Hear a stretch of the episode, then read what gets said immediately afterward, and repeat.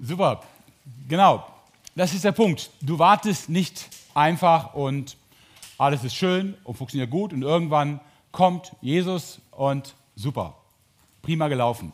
Sondern dieses Warten ist mit Schwierigkeiten verbunden, mit erheblichen Schwierigkeiten. Ähm, manchmal haben Leute bestimmte Vorstellungen, was Jesus alles versprochen hat für ihr Leben, was alles schön wird und einfach und bequem und angenehm. Aber die sichersten Verheißungen, die sichersten Versprechungen im Neuen Testament ist das Versprechen, dass es schwierig wird.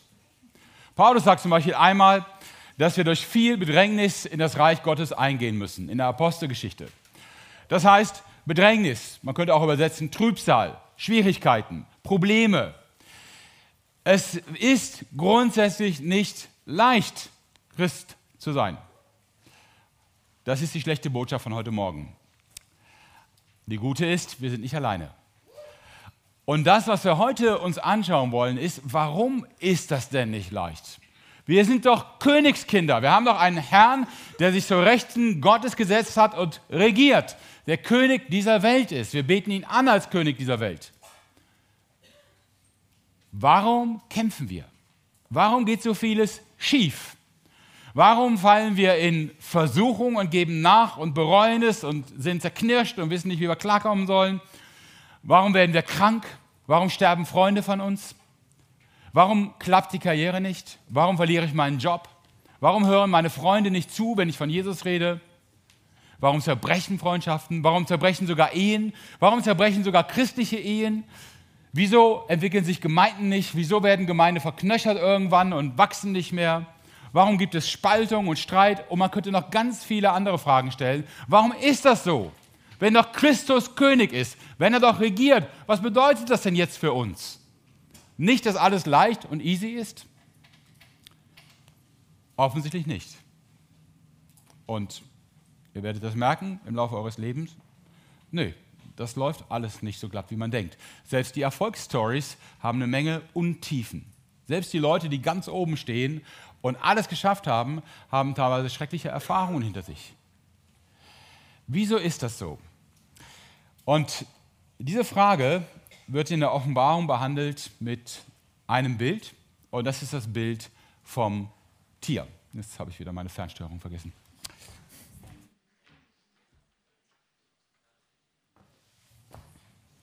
Das ist das Bild vom Tier.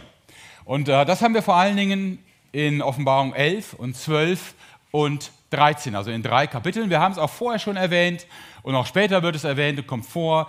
Aber seine Tätigkeit und seine Aktivitäten werden vor allen Dingen in äh, diesen drei Kapiteln geschildert. In Kapitel 11 geht es um zwei Zeugen, die für Gott auftreten und die vom Tier getötet werden. Kann ich jetzt nicht groß erklären, aber äh, grundsätzlich ja. Eines der Dinge, die das Tier bekämpft, ist das Zeugnis von Jesus Christus. Ist, dass Menschen die gute Botschaft hören. Das Tier ist die Macht, die der Teufel einem Menschen oder einem System überträgt. Das heißt, das Tier ist die Art von Anfechtung, die der Teufel selber bewegt und sein erstes Ziel ist es, das Zeugnis von Jesus Christus zu stoppen. Warum? Das werden wir gleich sehen. In Offenbarung 11 wird beschrieben, wie ihm das gelingt und wie er tatsächlich das Zeugnis zum Erliegen bringt, wie Mission zum Ende kommt. In Offenbarung 13 wird fast in gleichen Worten beschrieben, wie das Tier die Heiligen tötet und dann schafft, die ganze Welt zu regieren. Also das ist der Antrieb des Teufels. Letztlich ist Christus König, aber der Teufel möchte es gerne sein. Er möchte an der Stelle vom Christus diese Welt regieren, die Menschen unter seine Herrschaft bringen, zu seinem Eigentum machen, auf seine Wege führen. Und dazwischen liegt jetzt Kapitel 12. Und über das wollen wir heute sprechen. Ich weiß, die anderen sind auch spannend und da gibt es eine Menge Dinge zu überlegen, aber die Zeit ist beschränkt. Wir können nur bestimmte Gedanken heute Morgen entfalten. In Kapitel 12 steht im Vers 10, jetzt ist der Sieg errungen. Gott hat seine Macht unter Beweis gestellt, die Herrschaft gehört ihm. Von jetzt an regiert der, regierte der, den er als König eingesetzt hat, Christus. Also Gott regiert, Christus regiert. Gott hat Christus eingesetzt als König dieser Welt. Wir sind Königskinder. Halleluja. Amen, ja. ihr seid Söhne und Töchter eines Königs. Ich weiß, wenn ihr das euren Klassenkameraden erzählt, die das nicht verstehen, die lächeln dann vielleicht und denken, hm, okay, du hast gerade einen kleinen Höhenflug. Du siehst gar nicht so aus wie eine Königstochter oder ein Königskind, ja. Wo ist dein Porsche, der das zeigen würde? Oder deine Kutsche oder keine Ahnung. Wie auch immer, wir warten auf einen König, der sichtbar werden wird. Wir sind aber jetzt schon seine Kinder. Gott regiert, Christus regiert. Und Offenbarung 12 zeigt jetzt, was das heute bedeutet. Also was haben wir heute davon, dass Christus regiert und warum sind wir trotzdem in so vielen Kämpfen? Warum darf der Gegner so nah an uns ran und das Leben so schwer machen? Teilweise brutal schwer. Ja. Und Offenbarung 12 beginnt mit einem Bild. Ich lese das mal vor, da heißt es, nun war am Himmel etwas Außergewöhnliches und Bedeutungsvolles zu sehen. Im Originaltext heißt es, nun sah man am Himmel ein großes Zeichen. Wir haben eben die Frage gehabt, woher weiß ich, wann etwas ein Bild ist und wann nicht. Hier brauchst du nicht zu fragen, hier steht, dass es ein Bild ist. Okay? Also ich sah am Himmel ein großes Zeichen, in der NGÜ übersetzt mit Außergewöhnliches und Bedeutungsvolles. Eine Frau, die mit der Sonne bekleidet war, unter ihren Füßen war der Mond und auf dem Kopf trug sie eine Krone aus zwölf Sternen. Die Frau war schwanger und die Geburt ihres Kindes stand unmittelbar bevor. Die Wehen hatten bereits eingesetzt, sie schrie und krümmte sich vor Schmerzen. Also, etwas seltsamer Kreissaal. Da liegt eine Frau, die mit dem Mond, der Sonne und zwölf Sternen bekleidet ist. Und sie ist schwanger und ist kurz vor der Geburt und schreit vor Schmerzen.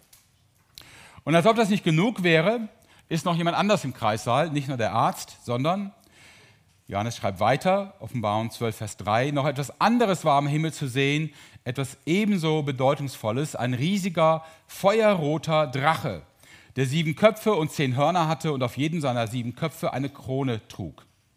Mit seinem Schwanz fegte er ein Drittel der Sterne vom Himmel und schleuderte sie auf die Erde. Der Drache stellte sich vor die Frau hin, um das Kind, das sie bekommen würde, sofort nach der Geburt zu verschlingen. Also in diesem Kreißsaal möchte keine Frau.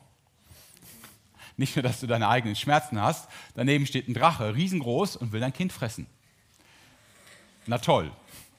Ja. Ähm, wie gesagt, es ist ein Zeichen, das Johannes sieht. Hier sagt es ausdrücklich. Also es sind Bilder. Ja? Bilder, die für etwas stehen. Und dann gibt es natürlich noch die dritte Person im Kreißsaal, das ist das Kind, das zur Welt kommt. Und dann heißt es, es wurde von, zu Gott hinaufgenommen und vor seinen Thron gebracht. Das Kind war ein männlicher Nachkomme, jener Sohn, von dem es in der Schrift heißt, dass er mit eisernem Zepter über alle Völker regieren wird. Also das ist die Aufgangs Ausgangsszene in Offenbarung 12. Eine schwangere Frau, die kurz vor der Geburt ist, ein Drache, der gerne das Kind fressen möchte und ein Kind, das geboren wird, zu Gott entrückt wird und alle Völker regieren wird. Nur ganz kurz, wie man das löst. Ihr kennt den Schlüssel dafür. Altes Testament. Und wenn ich jetzt mal frage, so mal als kleinen Test, zwölf Sterne, Sonne und Mond kommen nur an einer einzigen Stelle im Alten Testament in dieser Konstellation vor. Und du weißt es. Ja, genau. Und ein paar andere haben es auch schon reingerufen, ganz genau. Äh, es ist Josefs Traum. Josef und seine Brüder. Josef sieht allerdings nur elf Sterne im Traum. Wieso das denn? Ja, da hinten? Er selbst ist der Zwölfte. Er sieht, wie seine Brüder sich vor ihm verneigen. Äh, tatsächlich, das ist die einzige Stelle, an der wir diese, diese drei Dinge zusammen haben: zwölf Sterne, Sonne und Mond. Und es ist ein Bild für Israel. Ja? Jakob und seine Frau und die zwölf Söhne. Sonne, Mond und zwölf Sterne. Das heißt, die Frau ist irgendwie ein Symbol für Israel. Israel, das in Schmerzen liegt und ein Kind gebärt. Der Drache, das ist ganz einfach, der wird in Vers 9 erklärt, da müssen wir gar nicht forschen auch nicht im Alten Testament. In Vers, 12, in Vers 9, Kapitel 12 steht, der Drache ist jene Schlange der Urzeit, die auch Teufel oder Satan genannt wird. Der Drache ist der Teufel persönlich. Das war simpel. Und das Kind, da ist ein kleiner Hinweis eingebaut, da steht, es wird die Völker regieren mit eisernem Zepter.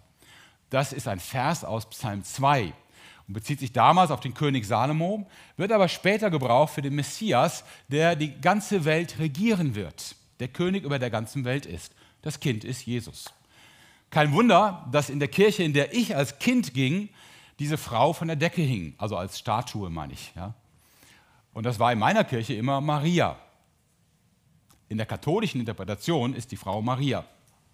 Könnte man sagen, ja gut, wenn das Kind Jesus ist, die Frau ist schwanger, Maria, aber dass im Stall ein Drache war, das wussten wir nicht. Ja, stellt euch mal Weihnachten vor und einen Tannenbaum, ja. Schafe und Ochse und Esel und ein riesiger roter Drache. Ich habe übrigens mal in einem Spielzeugladen ohne Scherz mal wirklich so einen riesigen Stoffdrachen genau so gesehen, wie er hier beschrieben wird in der Offenbarung. Ich dachte, wer kauft sowas seinem Kind? Wahrscheinlich irgendwelche Mystiker oder so oder Gothic-Leute, keine Ahnung. Naja, wie auch immer. Ähm, wir bleiben dabei, dass es ein Bild ist. Und ich glaube, es geht nicht darum, dass es Maria selber ist. Das würde in der ganzen Szene keinen Sinn machen. Aber es ist Israel. Es ist das Israel, das seinen Messias erwartet. Ihr müsst einen Augenblick jetzt wieder zurückdenken in Raum und Zeit, wie ich es eben gesagt habe, des ersten Jahrhunderts. Warum wartete Israel auf seinen Messias? Sie waren seit über 500 Jahren, seit dem Exil in Babylon, keine freie Nation mehr oder ganz selten eine freie Nation. Sie waren ständig im Krieg mit anderen Mächten. Und als Jesus geboren wird, sind sie von einer fremden Macht besetzt, vom römischen Reich, die sie brutal unterjocht, Steuern aus dem Land rauszieht und macht, was sie will. Da war Sehnsucht nach einem König, der das löst, der die Römer rausschmeißt, der Juda frei macht und der dafür sorgt, dass die Menschen in Freiheit und Frieden leben können. Sie hatten Sehnsucht nach dem Messias. Und dieser Messias wird unter Schmerzen geboren und unter großer Gefahr.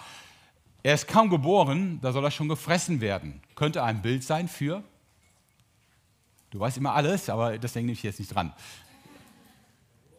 Herodes, hättest du auch gesagt, ne? Genau, top.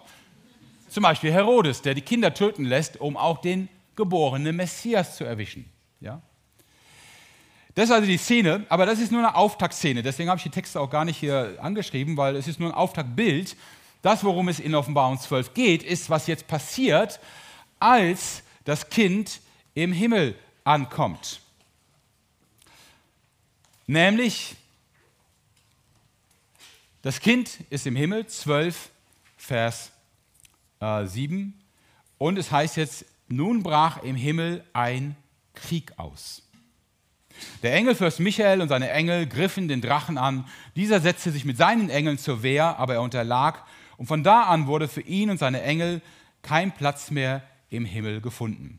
Der große Drache, jene Schlange der Urzeit, die auch Teufel oder Satan genannt wird und die ganze Menschheit verführt, wurde auf die Erde geworfen und zusammen mit dem Drachen wurden auch seine Engel hinuntergeworfen. Jesus kommt in den Himmel, der Drache, also der Teufel, fliegt raus. Und dann später nimmt Rache. Das ist Offenbarung 12 in der Grundstruktur. Ja? Er wollte schon hier auf der Erde den Messias killen oder irgendwie aus dem Verkehr ziehen. Es gelingt ihm nicht. Jesus fährt in den Himmel auf nach Tod und Auferstehung. Und jetzt gibt es einen Kampf. Wir sind immer noch in der Bildersprache. Der Drache ist ein Bild. Der Teufel sieht nicht aus wie ein roter Drache. Es ist ein Bild für den Teufel. Ja, ist ein Zeichen. Und das heißt, die Schlacht da oben ist nicht Herr der Ringe Schlacht um Mordor. Oder gegen Mordor, Entschuldigung ja, sondern das ist auch ein Bild. Der Sieg ist auch nicht, dass äh, 10.000 Dämonen mit schwarzem Blut in, äh, auf der Erde liegen und äh, langsam verrecken oder Orks irgendwie umgebracht werden oder sonst was, ja? sondern es ist ein, eine Symbolsprache, ein Zeichen. Okay? Und diese Sprache sagt, der Drache fliegt aus dem Himmel raus. Was aber bedeutet dieser Rausschmiss des Teufels aus dem Himmel? Nun, erstmal könnte man fragen, was macht eigentlich der Teufel im Himmel? Das ist da eigentlich eine total falsche Location für ihn. Wir dachten immer, der wäre in solchen Höhlen, wo Schwefel aufsteigt und Feuer und hätte so einen Dreizack in der Hand und sowas.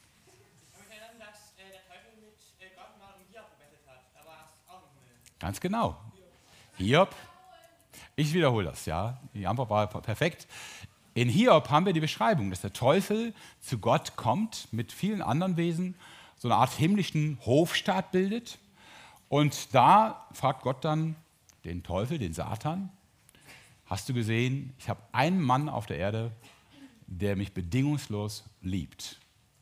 Und der Satan sagt zu Gott, bedingungslos? Du träumst. Ich sage es jetzt mal in meinen Worten. Er sagt zu Gott, Gott, du hast keine Freunde.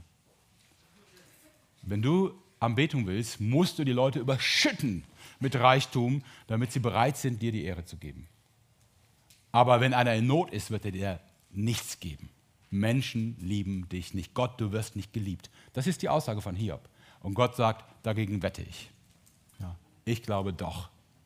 Und dann die Geschichte von Hiob ist heute nicht unser Thema, hochspannend. Ähm, Hiob liebt tatsächlich Gott, auch als er nichts mehr hat. Aber das ist Satan, Satan im Himmel. Und genau das wird auch hier angesprochen. Daraufhin, Entschuldigung, der große Drache, jene Schlange der Urzeit, die auch Teufel oder Satan genannt wird und die ganze Menschheit verführt, wurde auf die Erde geworfen und zusammen mit dem Drachen wurden auch seine Engel heruntergeworfen.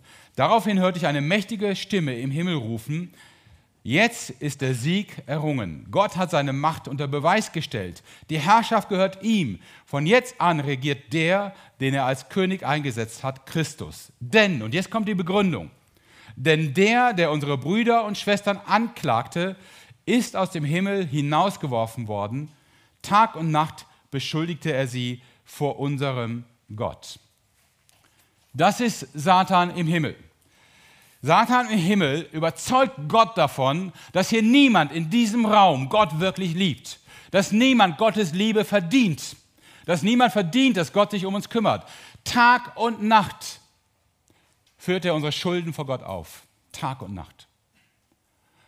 Und ob er es glaubt oder nicht, der hat auch genug Material. Hat jemand von euch den Film Bruce Mächtig gesehen? Ja. In Bruce Mächtig ist so eine geniale Szene wo also der Bruce Gott begegnet und äh, dann ist dann so ein Aktenschrank und Gott sagt, da ist die Akte über dein Leben. Und da ist er natürlich neugierig, will die rausziehen und dann zieht er die Schublade und dann geht die Schublade 30 Meter weit auf, völlig irrational, mit einem riesigen Aktenberg über sein Leben. Und er kann sich das doppelt nicht vorstellen, weder dass diese Schublade das kann, noch dass sein Leben so viel Material hergibt. Doch tut es.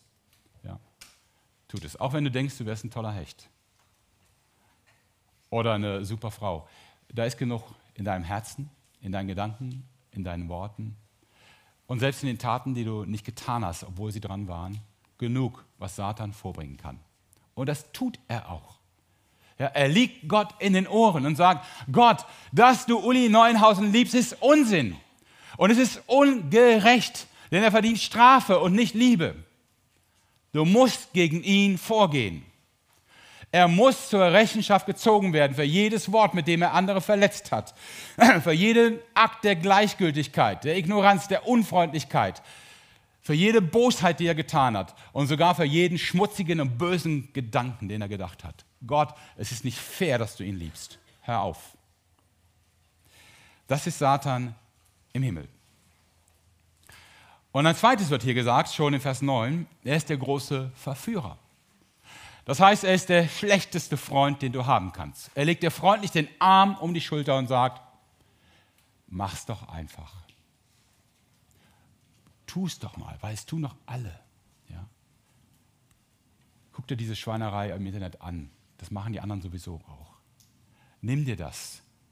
Klar, das ist nicht bezahlt oder gehört jemand anderen, aber der hat sowieso genug. Gönn dir das mal du bist jetzt mal dran. Ja, wie ein Freund, der seinen Arm um dich legt und sagt, das ist jetzt mal gut für dich. Ja. Das brauchst du jetzt. Und wenn du nachgibst, dann wird der gleiche Freund, der gerade noch freundlich sagte, das ist okay, das kannst du dir gönnen, der wird einen Arm loslassen und sagen, wie? Und du willst Christ sein? Und du hast im Movecamp gedacht, der Heilige Geist ist in dir, die Kraft Gottes? Ja, wo denn? Und du denkst, Gott fände dich gut? Versteht ihr? Der Teufel ist der schlechteste Freund, den ihr jemals haben könnt, weil er beides tut. Euch verführen und verklagen. Verführen und verklagen. Und jetzt sagt die Offenbarung in Offenbarung 12, der Teufel verliert seinen Job. Er fliegt raus. Er wird rausgeschmissen aus dem Himmel. Rausgeschmissen aus dem Himmel, ja? Er verliert seinen Job. Er darf nicht mehr klagen, gegen dich anklagen. Und ich frage euch, ist das Zukunft? Passiert das irgendwann mal in einer Endzeit oder kurz bevor Jesus wiederkommt? Oder ist es Gegenwart? Wann gilt das? Bin ich jetzt schon frei von der Klage oder wird das erst irgendwann sein? Und ich möchte euch dazu einen Vers vorlesen aus dem Römerbrief, Kapitel 8 oder ein, zwei Verse. Im Römerbrief, Kapitel 8, ab Vers 31 heißt es, was können wir jetzt noch sagen, nachdem wir uns das alles vor Augen gehalten haben? Gott ist für uns. Wer kann es da noch etwas anhaben? Er hat ja nicht mal seinen eigenen Sohn verschont, sondern hat ihn für uns alle hergegeben. Wird uns dann zusammen mit seinem Sohn nicht auch alles andere geschenkt werden? Und jetzt achtet genau drauf, Römer 8, Vers 33. Wer wird es noch wagen, Anklage gegen die zu erheben, die Gott erwählt hat? Gott selbst erklärt sie ja für gerecht. Offenbarung 12 ist nicht Zukunft, sondern Gegenwart. Offenbarung 12 ist heute. Der Satan kommt vor Gott und er erwähnt einen Namen vor Gott und sagt, hör mal, darf ich dir mal sagen, was da heute Nacht gewesen ist? Heute Morgen, gestern Abend, wie der mit seinen Leuten umgegangen ist, wie der auf dieses Mädchen geschielt hat, ja, was sie für Gedanken gehabt hat und so weiter. Er kommt vor Gott und sagt, ich habe wieder genug zusammen für Todesstrafe. Darf ich mein Plädoyer eröffnen? Und nachdem er ausgesprochen hat, kommt eine Stimme, Einspruch, euer Ehren. Einspruch, euer Ehren. Und der Richter sagt, Einspruch stattgegeben. Christus steht uns zur Seite. Römer 8. Christus steht uns bei. Er ist unser Anwalt. Ist da noch jemand, Römer 8, Vers 34, ist da noch jemand, der sie verurteilen könnte? Jesus Christus ist doch für sie gestorben, mehr noch, er ist auferweckt worden und er sitzt an Gottes rechter Seite und tritt für uns ein. Römer 8, Vers 34. Das ist die Realität, in der wir heute leben. Wenn der Satan dich verklagt, kommt Christus und sagt, Einspruch euer Ehren. Auf welcher Basis darf er das? Wieso kann er das? In Römer 6 erklärt Paulus, dass der, der auf Christus getauft wird, mit Christus stirbt. Ja? Römer 6, Vers 3. Wisst ihr nicht, was es heißt, auf Jesus Christus getauft zu sein? Wisst ihr nicht, dass wir alle durch diese Taufe mit einbezogen worden sind in seinen Tod. Was heißt das? Nun, die Taufe ist ein Symbol für das Sterben. Zum Glück nur ein Symbol, sonst müsste euch der Pfarrer, wenn er euch untertaucht, auch untergetaucht lassen. Denn sie ist das Gericht über dein Leben in der Sünde. Ja? Dass du aber wieder auftauchen darfst und Luft holen und leben darfst, sogar ein neues Leben bekommst, das liegt daran, dass in dem Augenblick, wo du in die Taufe gehst, der Tod, den Christus gestorben ist, dein Tod geworden ist. Du bist dann mit ihm gestorben. Das heißt, jetzt giltst du als Hingerichteter oder Hingerichtete, ja, als Gekreuzigte. Du hast jetzt für deine Schuld bezahlt. Das heißt, Christus hat bezahlt dafür. Sie ist in dem Augenblick gesühnt. Wenn jetzt also der Satan klagt, dann erhebt Christus Einspruch, und zwar auf einer ganz simplen Basis. Uli Neuenhausen ist schon längst verurteilt worden und hingerichtet worden. Er ist gestorben. Wir haben ihn bestraft für seine Sünde. Durch Christi Gnade aber stehe ich noch hier und lebe, weil meine Sünde wurde seine Strafe. Ja? Das ist das System, wonach es geht. Und deswegen kann Satan nicht mehr verklagen. Das ist im Grunde genommen der Kern, nicht nur des Evangeliums, sondern auch der Kern der Offenbarung. Hier beginnt alles. Das ist die Herrschaft Christi. Du bist frei von der Klage. Und wenn du jetzt hingehst und dich selbst verklagst, über dich klagst, weil du nicht zufrieden bist, weil du denkst, ich habe als Christ versagt und ich weiß wirklich nicht, wo die Kraft des Heiligen Geistes ist. Alle anderen scheinen hier voll davon zu sein, bei mir fehlt es irgendwie. Ich habe es wirklich nicht im Griff. Ich habe schon wieder das gemacht, was ich nicht machen wollte. Ich habe mich reinlegen lassen. Mich hat der Teufel verführt. Oder mein eigenes Herz oder wer immer. Wenn du dich selber verklagst, dann ist es ganz wichtig, in dieser Freiheit hineinzukommen. In die Freiheit von der Anklage. Wie kann das sein? Ich stelle euch mal zwei Situationen. Die eine, ganz typisch, ist, diese Stimme in mir, die mir sagt, du bist nichts wert. Gott mag dich zwar, aber der mag andere lieber. Ja. Das sind andere, die können besser predigen, sprechen, Volleyball spielen, Seelsorge ausüben, beten, singen oder was immer als du. Ja.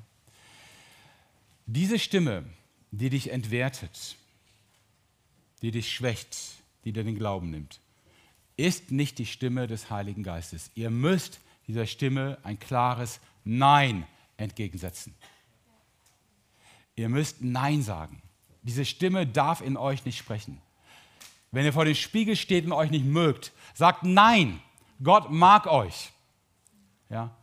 Sagt dazu Ja und sagt Nein zu der Stimme, die sagt, du gefällst nicht, du bist nicht wert, du genügst nicht. Natürlich genügst du nicht, aber Christus genügt und das reicht für dich und für dein ganzes Leben und für alles, was in deinem Leben gut oder auch schief läuft. Das reicht. Gott sieht dich durch Christus. Er hat ein volles Ja. Bitte sag du nicht Nein zu dir. Sag Nein zu der Stimme, die dich entwertet, runterreißt und dir dein Vertrauen in Gott nimmt. Setz dem ein Nein entgegen. Konsequent. Lass es nicht zu. Fang nicht an zu grübeln. Das andere, das kann ja auch sein, ist, du hast eine ganz konkrete Sünde getan und der Heilige Geist erinnert dich daran. Dann ist es ein Schritt hin zum Kreuz. Ein Schritt, die Sache zu klären. Und wenn ein Mensch betroffen war, ein Schritt zu dem Menschen hin zu sagen, es tut mir leid. Mehr nicht.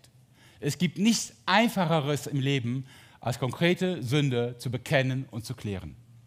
Und trotzdem nichts, was uns schwerer fällt, als ausgerechnet das. Bitte seid da konsequent. Tragt kein schlechtes Gewissen mit euch rum. Wenn euch was quält, was ganz konkret ist und ganz klar ist, dann klärt das heute, jetzt, hier. Bringt es vor das Kreuz. Räumt auf, lasst euch reinigen. Lasst euch vergeben und es ist alles wieder gut. Oder wenn es eine Beziehungsgeschichte ist, klärt es mit einem Menschen. Wenn ihr gestohlen habt, gebt es zurück. Aber es ist simpel.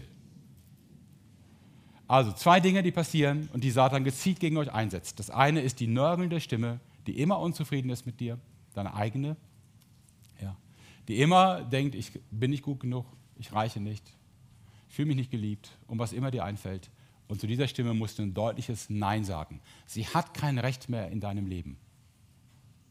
Und die zweite ist die Stimme des Heiligen Geistes, die immer konkret ist und immer klar ist und wo du genau weißt, ja, richtig, das, was ich da gestern zu meiner Freundin gesagt habe, das muss ich heute nochmal ansprechen.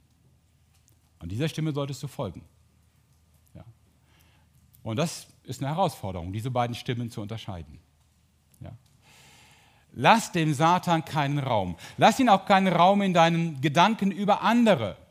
Fang nicht an, andere anzuklagen dich über andere aufzuregen, die anders sind als du, die vielleicht wirklich Fehler machen. Wenn du das tust, wenn du klagst, weil andere dir nicht gefallen, dir nicht passen, dir unangenehm sind, dir auf die Nerven gehen, dich vielleicht unfair behandelt haben, dich übersehen haben, wenn du da anfängst zu klagen, fängst du an, den Job zu tun, den der Teufel verloren hat. Du übernimmst seine Aufgabe. Und warum solltest du das tun? Glaubst du, Gott will das? Nie im Leben. Klag dich nicht selbst an und klage auch andere nicht an. Das hat Gott abgeschafft. Es wird nicht mehr geklagt, weil in Christus alles geklärt ist. Dieser 32 Meter lange Aktenordner von Bruce Allmächtig, der ist verbrannt, weg. Wenn du sagst, oh Gott, ich leide immer noch darunter, dass ich vor zwei Jahren dich so enttäuscht habe, dann sagt Gott wahrscheinlich, um was geht's? Ich weiß es nicht. Weil er die Sünde ins tiefste Meer versenkt hat. Ja? weil er sie ans Kreuz genagelt hat, weil er sie gelöscht hat. Ja? Du denkst vielleicht noch an deine Sünde, Gott nicht mehr. Lass den Satan sein Werk nicht weitermachen. Okay, aber ich habe ja am Anfang gesprochen von Schwierigkeiten, die wir haben und Problemen, die auftauchen. Was hat das damit zu tun? Woher kommt das? Und wie soll ich damit umgehen? Nun, Offenbarung 12, Vers 10, da heißt es, Tag und Nacht beschuldigte er sie vor unserem Gott. Aber sie haben über ihn triumphiert, weil das Lamm sein Blut für sie vergossen hat. Und weil sie sich ohne Rücksicht auf ihr Leben zur Botschaft von Jesus bekannten, bereit, dafür sogar in den Tod zu gehen. Darum freue dich Himmel, freut euch alle, die ihr in Himmel wohnt. Doch wehe dir Erde und wehe dir Meer, denn der Teufel ist zu euch herabgekommen, rasend vor Wut, weil er weiß, dass er nicht mehr viel Zeit hat. Ich habe eine schlechte Nachricht für dich. Wenn du Christ bist, hast du einen Gegner, der mächtig ist. und der als oberstes Ziel hat, dein Leben so zu erschüttern, durcheinander zu bringen, in Versuchung zu bringen oder was immer ihm einfällt, dass du dich von Christus verabschiedest. Das ist sein maximales Ziel. Wenn er das erreicht, dadurch, dass er dich in Probleme stürzt und du nicht mehr glauben kannst, dass Gott mit dir ist, dann macht er das. Wenn er das erreicht, dadurch, dass er dich versucht und dir alle möglichen schönen Dinge anbietet, damit Christus keine Rolle mehr spielt, dann macht er das. Wenn er es erreicht dadurch, dass du Streit in der Gemeinde hast, dich über Leute aufregst, die Ältesten nicht leiden kannst und nicht mehr in die Gemeinde gehst, dann macht er es so. Er hat tausend Wege und er ist immer raffinierter und cleverer als du. Warum? Er hasst dich. So sehr dich Gott liebt, so sehr hasst dich der Teufel. Und warum hasst er dich? Warum gerade dich? Weil Gott dich liebt. Das ist in seinem Kopf nicht möglich. Es ist für ihn ungerecht und unfair und nicht akzeptabel. Er hasst dich, weil du geliebt wirst. Deswegen ist dieses Leben als Christ hier kein Leben im bequemen Ledersessel. Und deswegen, wenn sich jemand für Christus entscheidet, trifft er eine harte Entscheidung. Ja. Für viele, viele Menschen auf dieser Welt, die zu Jesus Ja gesagt haben, ist das ein Risiko, das sie möglicherweise sogar mit ihrem Leben bezahlen. Ja. Sei es in islamischen Ländern, aber auch in Indien und vielen anderen Ländern. Für viele, viele Menschen ist ein Verlust ihrer Arbeitsstelle, ein Verlust ihres regelmäßigen Einkommens eine Entscheidung für freiwillige Armut, weil ihr Arbeitgeber sie rausschmeißt, wenn sie Christen werden. Für manche ist es der Verlust des Ehepartners, der Familie. Dagegen geht es uns wirklich gut. Und trotzdem kämpfen wir. Satan wird keine Ruhe geben. Er wird jeden Tag seine Arbeit tun, um dich zu überzeugen, dass Gott dich nicht liebt und dass er nicht zu dir steht und dass du nicht wert bist, in seiner Gemeinschaft zu sein. Er wird diese Arbeit tun. Ich lese nochmal aus Römer 8. Ich habe euch den nachher auch ausgedruckt auf den Zettel für eure stille Zeit. Aber ich lese jetzt nochmal ein paar Verse, die genau das ausdrücken. Wir haben eben gelesen, wir werden nicht mehr angeklagt. Christus steht für uns ein, er sitzt zur Rechten Gottes, er tritt für uns ein. Und dann sagt Paulus weiter, was kann es danach von Christus und seiner Liebe trennen? Not, Angst, Verfolgung, Hunger, Entbehrungen, Lebensgefahr, das Schwert des Henkers? Ja, lasst euch das mal auf der Zunge zergehen. Moment mal, Paulus, was ist das denn? Ist das deine Horrorliste, deine persönliche? Naja, bei Paulus war es seine Biografie. Das hat er alles erlebt. Was kann uns von Christus und seiner Liebe trennen? Not, Angst, Verfolgung, Hunger. Also wenn ich Hunger habe, bin ich echt schlecht gelaunt. Ja? Aber ich war noch nie vor dem Verhungern. Ich weiß nicht, wie das wäre. Entbehrungen, Lebensgefahr oder das, oder das Schwert des Henkers. Und dann schreibt er in Vers 37, in all dem tragen wir einen überwältigenden Sieg davon durch den, der uns so sehr geliebt hat. Und jetzt in den Worten, die Paulus sagt, jetzt achten wir auf diese Begriffe wie Mächte, die auf den Teufel und seine Macht anspielen. Ja, schreibt Paulus in Römer 8, Vers 38. Ich bin überzeugt, dass weder Tod noch Leben, weder Engel noch unsichtbare Mächte, weder Gegenwärtiges noch Zukünftiges, noch gottfeindliche Kräfte, weder Hohes noch Tiefes, noch sonst irgendetwas in der ganzen Schöpfung uns je von der Liebe Gottes trennen kann, die uns geschenkt ist in Jesus Christus, unserem Herrn. Wirst du an Christus bleiben? Wirst du siegen? Paulus sagt, ja, davon bin ich überzeugt. Nichts kann dich von Christus trennen. Warum? Weil du so ein Held bist? Weil du geistig zehn Jahre lang trainiert hast und jetzt ein geistlicher Bodybuilder bist, dem keiner was vormacht? Nein, weil Gott dich hält. Er hält sich dich bei sich. Seine Liebe bricht nicht. Ja? Er bleibt bei dir, er liebt dich. Ich möchte euch das zum Abschluss in einem Bild sagen. Ich hoffe, das verletzt euch nicht. Ähm, ich bin Borussia Mönchengladbach-Fan, weil ich da geboren und aufgewachsen bin. Und wir stellen uns mal vor, Bayern München gegen Borussia Mönchengladbach. Mein Spruch ist immer, Gladbach ist ein Angstgegner. Manchmal. So, die beiden spielen gegeneinander. In der Halbzeit steht es 25 zu 0 für Gladbach. Was gibt es denn da zu lachen? Okay, ja. 25 zu 0. Okay, du sagst, nee, ist nicht möglich. Was ist denn dein Verein? Okay, und wo kommst du her? Wipperfürth. Gibt es in Wipperfürth einen Fußballverein?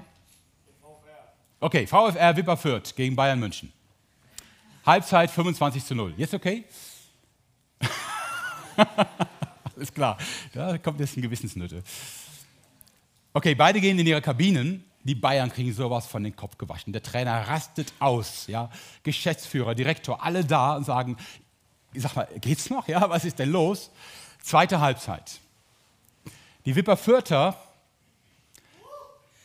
total entspannt auf dem Platz. 25-0. Souverän das Spiel beherrschend. Was soll da passieren? Die Bayern unter Adrenalin bis unter die Hutschnur, ja? geladen, wütend, aggressiv. Jedes denkbare und undenkbare Foul wird verübt. Jede Grätsche, Blutgrätsche, was immer ihnen einfällt. Nach 20 Minuten sind alle Wipperfürther am Humpeln. Aber sie lächeln dabei, weil sie wissen, warum sie humpeln. Weil sie gegen einen Verlierer kämpfen. Gegen Bayern München, die keine Chance mehr haben. Ja. Das ist der Teufel hier. Er fault und grätscht und macht die miesesten Dinge und hat die blödesten Einfälle. Es ist grausig mit ihm.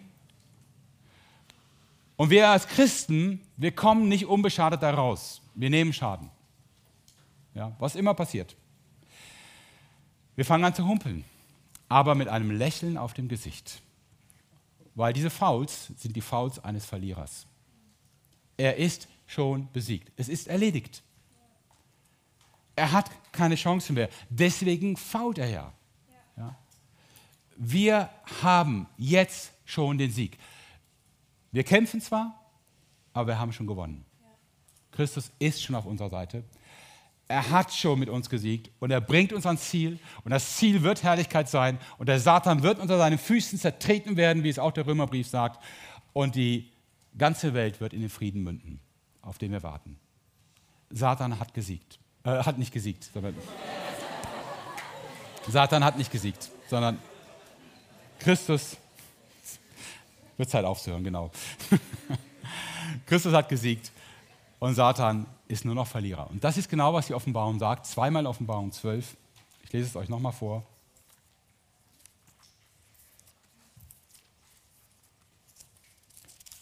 Zweimal Offenbarung 12. Freue dich, Vers 12, Himmel, freut euch alle, die ihr im Himmel wohnt. Doch wehe dir Erde und wehe dir Meer, denn der Teufel ist zu euch herabgekommen, rasend vor Wut, weil er weiß, dass er nicht mehr viel Zeit hat. Und Vers 17 nochmal, außer sich vor Wut darüber, dass ihm die Frau entkommen war, wandte sich der Drache gegen ihre übrigen Nachkommen, um mit ihnen Krieg zu führen. Mit allen, die Gottes Gebote befolgten und sich zur Botschaft von Jesus bekannten. Und das seid hoffentlich ihr. Also, wenn Schwierigkeiten kommen, das Leben schwierig ist, erste Aufgabe, lächeln. Okay, Gott, das fühlt sich nicht gut an, aber ich weiß, warum es ist. Weil du mich liebst und weil jemand das nicht leiden kann. Und ich werde das durchstehen, weil du mit mir bist. Du bist der Sieger. Ihr kriegt am Ausgang wieder einige Fragen, wenn ihr gleich rausgeht. Ähm, Fragen, die euch ein bisschen weiterführen können auch nochmal Texte. Wenn ihr sagt, hm, das sind aber nicht meine Fragen, ich äh, müsste noch was anderes behandeln, kein Problem. Ihr könnt in der stillen Zeit auch gerne über einen anderen Bibeltext nachlesen oder euch in der Bibliothek hinten ein gutes Buch holen und sagen, das muss ich erstmal für mich klären. Oder überlegen, wenn ihr sagt, mein Gewissen ist wirklich belastet, da ist eine Sache, die ganz konkret ist und ich habe das Gefühl, der Heilige Geist hat zu mir gesprochen, könnt ihr in der stillen Zeit schon mal darüber beten, mit Gott das klären und fragen, mit welchen Menschen ihr das vielleicht auch noch klären wollt, damit ihr da frei werdet. Seid wie immer wirklich leise und still in dieser Zeit, bis der Gong ertönt und euch dann in die Gruppen ruft. Gott segne euch.